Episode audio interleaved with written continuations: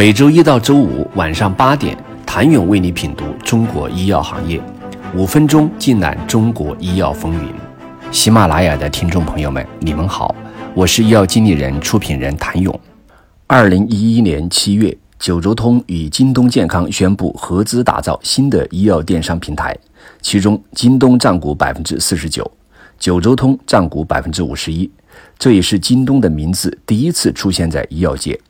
次年五月。新平台京东好药师正式上线运营，在京东商城五千万日均独立访问量与九州通强大供应链的双重加持下，仅四个月后，京东好药师的累计营业额已近一亿元，月销售额增长百分之二十，每日订单量最高达到一万单。据说，九州通加京东的配送标准一度是医药电商物流的天花板。在绝大部分网店只能使用第三方物流配送，不得不去承担药品被拆分到一瓶一盒的高昂流通成本时，京东好药师已在北京、上海、广州、武汉和成都等地建设了五个符合 GSP 标准的仓储，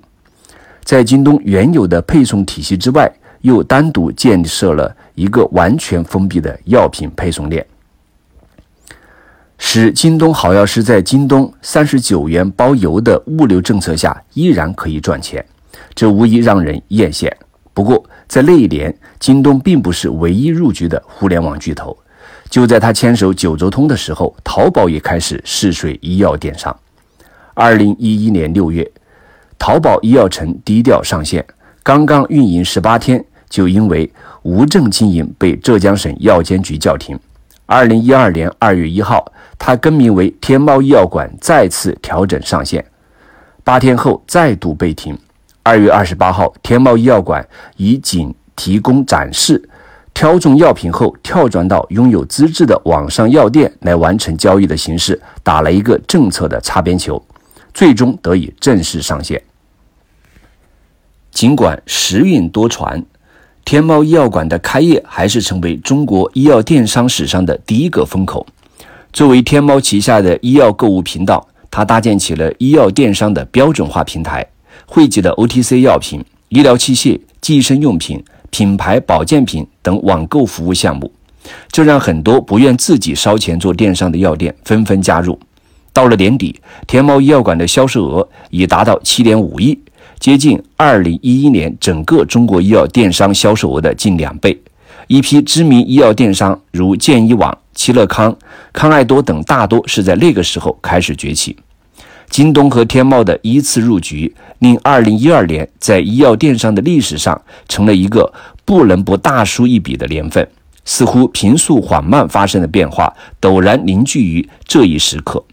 在流量的滋养下。医药电商市场的规模呈现爆发式增长，从二零一一年的四亿到二零一二年的十六亿，再到二零一三年的四十二亿。网上药店的数量也从三十三家增长到了一百三十四家。中国医药电商的 B to C 之旅正式开启。阿里巴巴和京东差不多同一时间布局医药，但从那时开始，他们走了完全不一样的路径。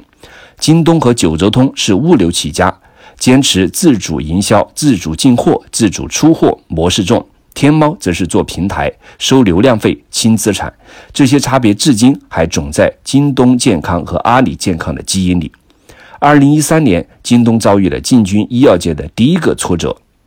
想了解京东健康与医药电商十年缠绕史，请你明天接着收听。谢谢您的收听。想了解更多最新鲜的行业资讯、市场动态、政策分析，请扫描二维码或添加医药经理人微信公众号“医药经理人”——医药行业的新闻与资源中心。我是谭勇，明天见。